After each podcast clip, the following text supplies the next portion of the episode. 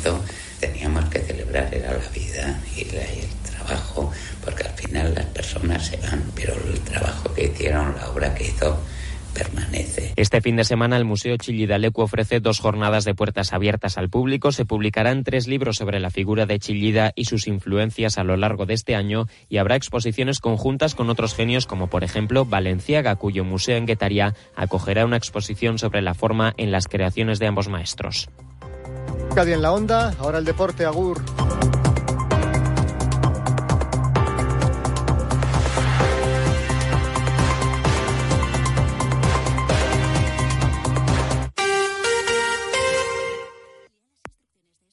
En Onda Cero, Radio Estadio Euskadi, con Gorka Acitores.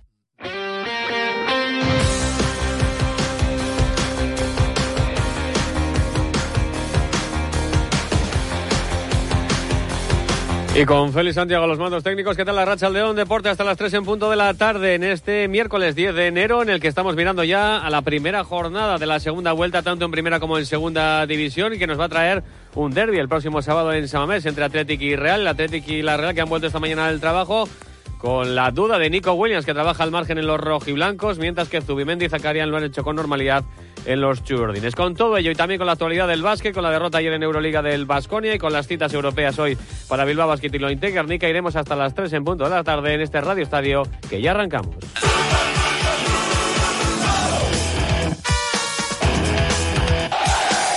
Y lo hacemos con fútbol y mirando a la primera jornada de esta segunda vuelta que va a arrancar tanto en primera como en segunda división que nos va a traer un partido estelar para los nuestros que va a ser el derby de Samamés el próximo sábado a partir de las seis y media de la tarde entre Atlético y Real Sociedad. Ambos conjuntos han regresado hoy al trabajo, los rojiblancos lo han hecho en Lezama puerta cerrada con ese nombre propio, el de Nico Williams, que acabó tocado el encuentro copero en Ipurú ante la Sociedad Deportiva Ibar, le mantuvo durante demasiados minutos Ernesto Valverde sobre el terreno de juego y hoy ha trabajado al margen del resto de sus compañeros. Lo ha hecho realizando carrera continua y calzado con zapatillas, no con botas de fútbol, aunque se espera que todavía hay días de por medio para que Nico Williams, o bien mañana, bien pasado, pueda entrenar con el resto de sus compañeros y estar a disposición de Valverde para este choque frente a la Real Sociedad en la Catedral. El resto de la plantilla se ha ejercitado con normalidad.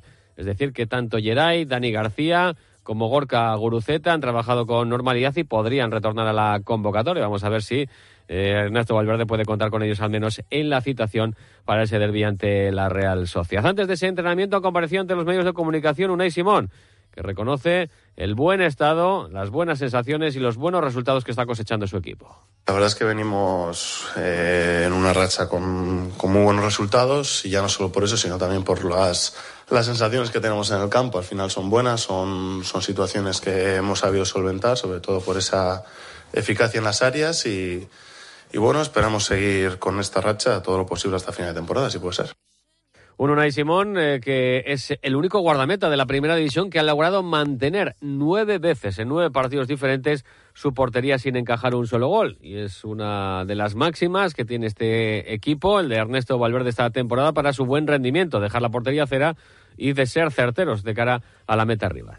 Lo de las porterías a cero siempre se achaca mucho a, los porteros y, bueno, tiene, tiene un poco de lógica, pero al final eso no, no tendría ningún significado si no fuese por la defensa que, que tiene este equipo, al final, no, no, solo por la línea defensiva, sino por cómo defiende el equipo y sobre todo por la idea que tiene, que tiene esta Atlética. Al final es estar permanentemente en campo contrario, presionando alto y entonces, pues bueno, eso conlleva que, el rival esté lejos de tu portería y que te haga menos ocasiones de gol. Este año estamos siendo más efectivos en, ambas áreas, tanto, tanto la ofensiva como la defensiva, y creo que en esta primera vuelta es lo que nos ha hecho tener estas porterías a cero y luego también esa eficacia en los goles que metemos. Viendo estas buenas sensaciones que tiene el equipo rojo y blanco, la buena dinámica, los buenos resultados, el ser eh, decisivo en ambas áreas y viendo que la Real Sociedad viene con bajas al derby de San Mamés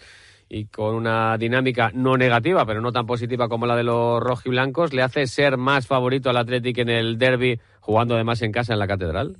Eh, nadie te va a decir que en un derby alguien es favorito y más cuando la Real ha demostrado durante estos últimos años, al menos los que yo, yo llevo en primera, que, que bueno, que han sido mejores que nosotros o que, o que han quedado mejor posición que nosotros los últimos años. No significa nada, sí que es verdad que contamos con el factor de nuestra afición, con el factor de que jugamos en casa, pero eso no significa que seamos claros favoritos. Al final, un derby pueden pasar muchas cosas, tenemos que salir preparados para lo que nos podamos, nos podamos encontrar porque tienen grandes jugadores, un gran, un gran entrenador y nos pondrán las cosas muy difíciles como nos lo han hecho siempre.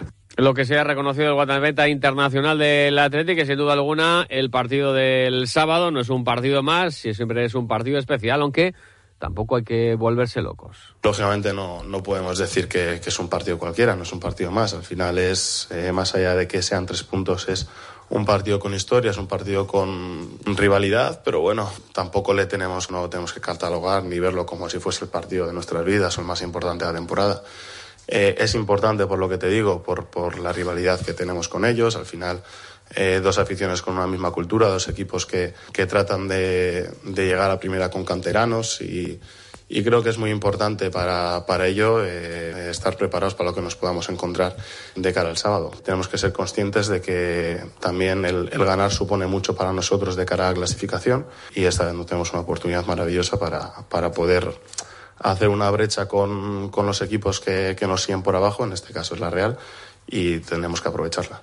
Pues será un partido importante, sin duda alguna, esa pelea que mantienen rojiblancos y chibrodines por los puestos europeos. Ahora mismo cuarto, el Atlético con 38 puntos, eh, sexta la Real Sociedad con seis puntos menos en, la, en estos momentos de la competición cuando va a arrancar la segunda vuelta. Ha hablado Unai Simón sobre su futuro. Hay que recordar que concluye contrato al final de la próxima temporada, no de esta, sino el 30 de junio de 2025. La sintonía con el club eh, y el guardameta es eh, total y las ideas de Unai Simón de continuar toda la carrera en el Athletic las ha vuelto a manifestar también en la mañana de hoy. Antes que yo de prioridad por otros compañeros, no es algo que corra prisa, no es algo que, que urja, creo que no, no, no, estoy en una situación en la que haya que, que preocuparse por, por eso. Tanto el Atlético como yo lleguemos a una solución rápida y sencilla, porque yo creo que no va a haber mucho misterio en ese sentido. Ya sabéis, es el mensaje que siempre he dado, que el Atleti ya sabe que yo me quiero quedar aquí, que yo sé que el Atleti quiere que me quede aquí y cuando ocurren esas dos cosas, pues hay portero pues hasta para mucho tiempo, es lo que hay. Pues hay portero, yo diría que muy buen portero en la portería del Athletic, eh, que va a volver a ejercitarse mañana, puerta cerrada de nuevo a partir de las 11, muy pendientes de ese nombre propio de Nico Williams. También nombres propios, Íñigo Tarona, ¿qué tal la Racha León? Hola, ¿qué tal, Gorka? León. En la Real Sociedad, en la vuelta esta mañana al trabajo en Zubieta. Sí, buenas noticias para Imanol de cara al derby del sábado en Samamés. Estábamos pendientes del estado físico de Martín Zubimendi y de Arsen Zakarian, que pidieron el cambio en el partido de Copa del pasado domingo en la Rosaleda contra el Málaga. Pues bien, los dos tanto Zubimendi como Zakarian, se han ejercitado con el grupo con normalidad, estarán a disposición del Deorio de cara al partido del sábado. Zubimendi tenía molestias en el glúteo, que lleva arrastrándolas desde hace semanas, y el segundo sufrió, el segundo, Zakarian, sufrió un golpe en el partido de la Rosaleda, del que también está recuperado. Por cierto que Imanol ha echado mano del filial para completar el entrenamiento. Han estado pues Maguna Celaya, que a todos los efectos forma parte ya de la primera plantilla, sustituye a Mohamed Alicho. También ha estado el delantero noruego del Sanse Fiabema Aramburu, el venezolano que es lateral derecho, y también el central, la joven promesa de Zubieta, que es John Martin. Y es que tras la salida de Cho al Niza, la plantilla realista se ha visto reducida a 23 jugadores. Ahora mismo hay dos dosales libres, el 11, el 11 y el 25. Una Real Gorka que no parece que tenga prisa ¿eh? por firmar a un sustituto de Mohamed Alicho, ya que tanto el presidente de la lista, Joaquín Aperribay, como el director de fútbol, Roberto Lave, están en Japón para presentar en tierra niponas el acuerdo de patrocinio entre la Real y Yasuda Group. Se trata de un viaje de cuatro días de duración. Mañana van a dar una rueda de prensa en Japón. A ver si alguien le pregunta, un compañero nipón le pregunta por si van a fichar o qué, pueden, va a hacer la Real en este mercado de invierno para cubrir la baja de Mohamed Alicho. Recordar las bajas seguras para el partido de, del sábado. Cubo, que está con Japón para jugar la Copa de Asia. Sadik con Mali para jugar la Copa de África. Eh, perdón, con Nigeria para jugar la Copa de África, Traoré con Mali para jugar también esa competición. Andrés Silva está lesionado, se recupera una lesión muscular, mientras que Remiro está sancionado después de haber visto la roja directa en el partido contra el Alavés. Por lo tanto, Unai Marrero será el portero realista en el derby. Un dato que ha rescatado nuestro compañero Oscar Badallo de Marca. Hacía 18 años, casi, casi 18 años, que la Real no tenía un portero guipuzcoano en un derby. 18 años. El último portero guipuzcoano que defendió la portería realista en un derby fue así a riesgo en agosto del año 2006. Una Real que ha logrado tres victorias a domicilio en esta primera vuelta liguera, ha empatado cuatro encuentros y ha perdido dos, contra el Real Madrid y contra el Atlético de Madrid, con un balance de 12 goles a favor y 8 en contra. Y terminamos, como siempre, repasando la clasificación del Trofeo Uchella, donde premiamos al mejor jugador de la Real de la temporada, 56 votos para Remiro, 54 para Brais Méndez, 51 para Cubo. En ducha ya son especialistas en cambiar tu bañera por un plato de ducha en tan solo una jornada de trabajo. Tan solo hay que llamarles a 943 44 46 60 o visitar su página web duchaya.com. El derbi entre el Atlético y Real del sábado en Samamés es el partido estelar de esta primera jornada de la segunda vuelta en eh, Liga, en Primera División, que va a abrir, sin embargo, este viernes el Deportivo La Roberto Pascoy, ¿qué tal la Rachaldeón? ¿Qué tal, Gorka Rachaldeón? Y lo va a hacer además en el Sánchez Pizjuán frente a un rival directo como es el Sevilla. Y tratando de poner fin a una mala racha en Liga, es verdad que el golpe viene un poco condicionado también por el buen rendimiento del equipo en Copa y esa magnífica victoria frente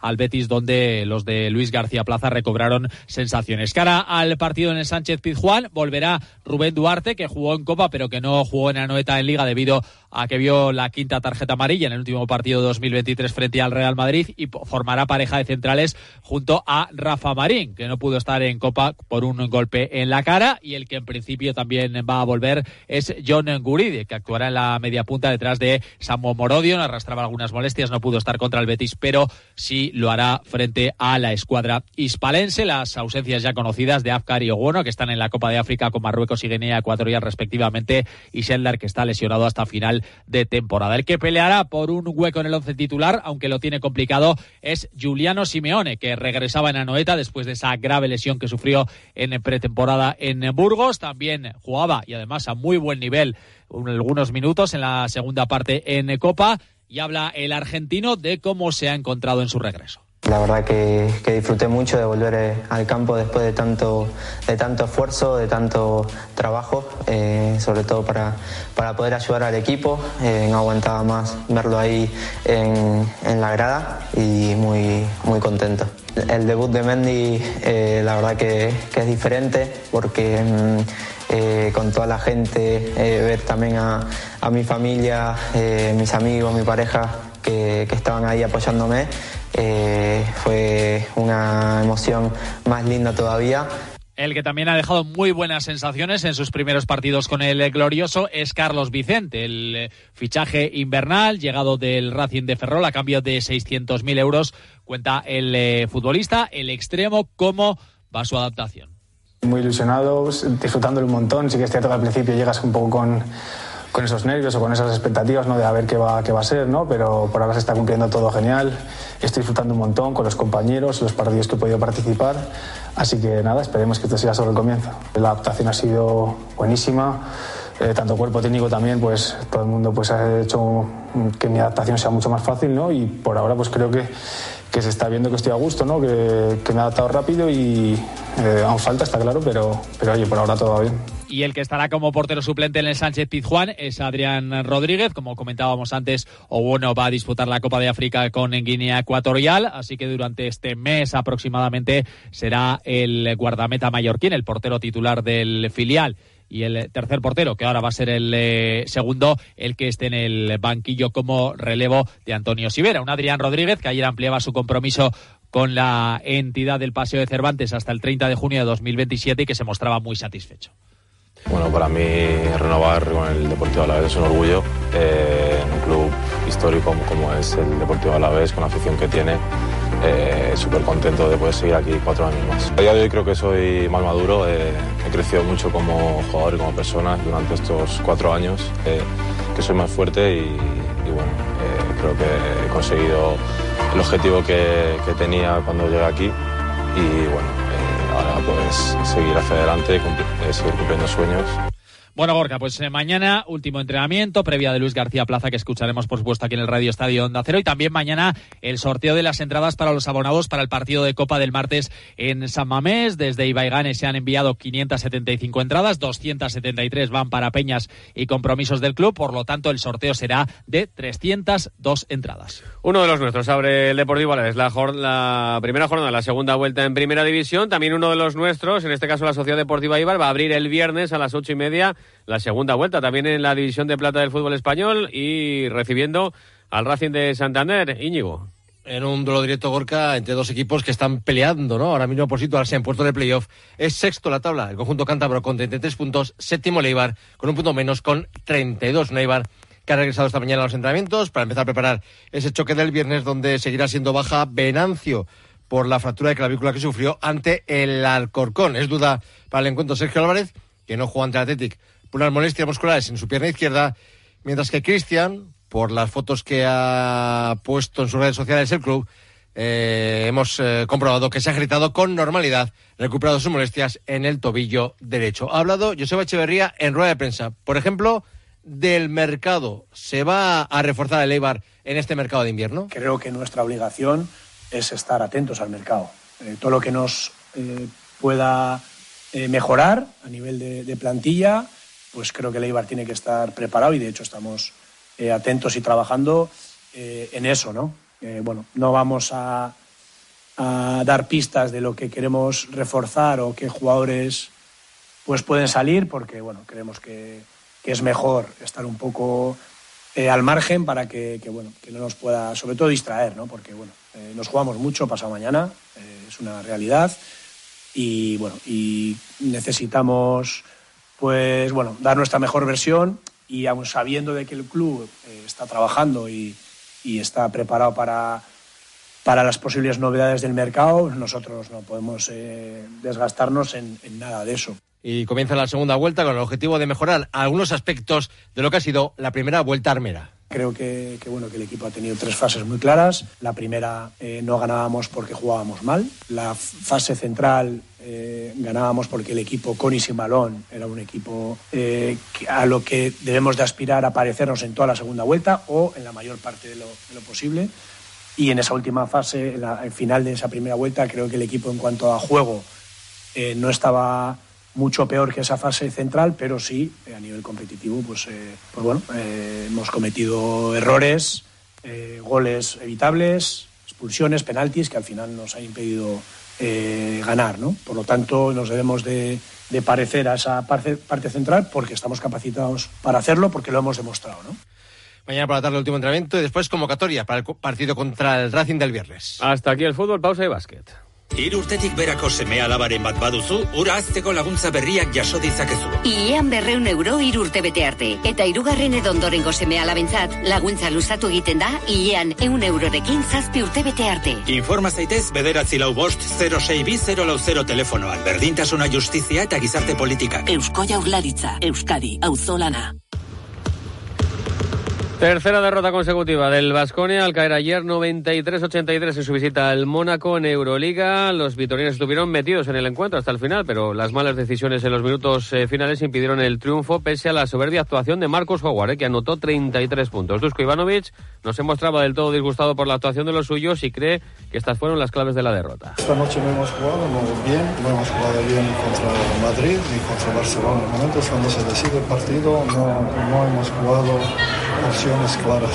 Yo no puedo estar contento si perdimos el partido, estoy muy contento con el equipo que hemos luchado, hemos hecho estos errores, fallando tiro libre, tantos balones perdidos, pero el equipo ha luchado al máximo, no tengo nada que quitar. Yo creo que esta noche hemos demostrado el carácter, carácter sí que hemos tenido. Se quedan con 10 victorias fuera de momento del play-in y el viernes reciben a las 8 y media en el Bues Arena Olympiacos, que esta noche juega en el Palau frente al Barcelona. Hay turno para Bilbao que será a las 6 en la tercera jornada de la segunda fase de la FIBA Europe en tierras búlgaras y ante el Balkan Botegrab, del que habla así Jaume Ponsarnau. Muy diferente a lo que estamos acostumbrados, con claramente posiciones poco definidas de juego, ¿no? Y eso para nosotros que queremos ser un equipo ordenado y organizado es una dificultad que vamos a intentar hacerle frente de la mejor manera posible. Con inteligencia, teniendo claras las, las virtudes individuales, porque es un partido muy de atenazar las virtudes individuales y que si ellos buscan y encuentran inspiración, ser equipo y responder como equipo. Y a las 8 turno para lo Integranica en el partido de ida de los octavos de final de la Eurocup Women en Maloste y ante el London Lions, uno de los favoritos al título. El técnico de las vizcaínas, Lucas Fernández, espera vivir una gran noche en casa. Vamos a, a vivir al 100% una noche especial con nuestra María Granate, crear ese ambiente y ese clima que se crea en Maloste en este tipo de partidos y competición y, trataremos de dar lo mejor de nosotras para acabar el primer partido en disposición de mantenernos competitivas y buscar todas nuestras opciones. Y además, este mediodía se ha presentado el Campeonato de España de Ciclocross que tendrá lugar en Amurrio desde este viernes y hasta el domingo en categoría élite. Felipe Orts es el gran favorito en nombres y Lucía García, Lucía González, perdón, será la gran favorita en eh, la prueba femenina. Serán un total de 813 participantes en las diferentes eh, categorías. Ahora mismo, segundos nos separan de las tres, se quedan ya con la información en 1 a 0. Que pasen una buena tarde. El deporte regresa mañana a esta misma sintonía con el Radio Estadio Euskadi.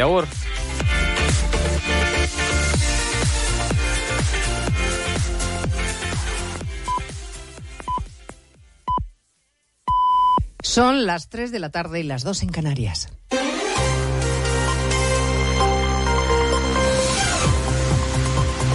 Noticias en Onda Cero.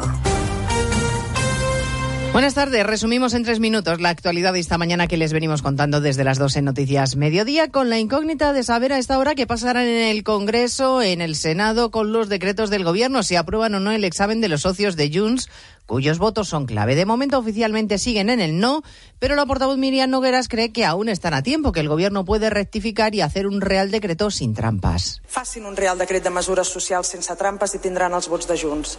Facin un real decret de mesures socials sense trampes i pactant amb Junts y tendrán Aunque el resultado de la votación no lo vamos a conocer hasta media tarde, el plazo para emitir el voto telemático se terminaba a las 3. Sin embargo, se ha caído el sistema. Cerca de 30 parlamentarios, por ejemplo, del Partido Popular no pueden votar, así que el plazo para emitir los votos se retrasa hora y media, hasta las cuatro y media. Acaba de haber un movimiento que ha anunciado Pablo Iglesias, ni Irene Montero, ni Yone Belarra, Pablo Iglesias, que está fuera del partido, y es que los cinco diputados de Podemos van a votar a favor del decreto de prórroga de medidas contra la crisis, pero en contra del decreto de subsidio de desempleo, así que este está abocado a decaer. La del Gobierno dice que ha sido una negociación a la desesperada hasta el último minuto, como recalcaba la ministra María Jesús Montero. Hasta el último minuto, hasta que se aprieta el botón, siempre hay una la... oportunidad para los ciudadanos. Yo creo que el sentido común se terminará imponiendo y nosotros vamos a negociar hasta el último no. minuto. Bueno, pues ya sabemos que al menos uno de los decretos va a decaer porque Podemos no lo respalda y con el resto pues veremos qué sucede esta tarde, si el gobierno se apunta un tanto o un fracaso. Mascarillas obligatorias desde hoy en centros de salud y hospitales. La medida entra en vigor a lo largo del día en cuanto las comunidades tengan comunicación del Ministerio. Lo ha confirmado la ministra que ha aclarado en todo caso que esa obligación será solo recomendación si la incidencia baja durante dos semanas seguidas. Todas aquellas comunidades que lleven dos semanas en descenso, pues lo que les ofrecemos es que se pase de obligatoriedad a recomendación y aquellas comunidades que ya hayan puesto en marcha la obligatoriedad, pues lo pueden mantener, vamos, a criterio de sus datos epidemiológicos. La Junta de Galicia y el Gobierno Central siguen reprochándose la gestión del vertido de bolitas de plástico que se extiende por todo el litoral cantábrico, mientras las cofradías de pescadores piden que se ponga fin al ruido mediático y se actúe para evitar que ese vertido repercuta en la pesca. Basil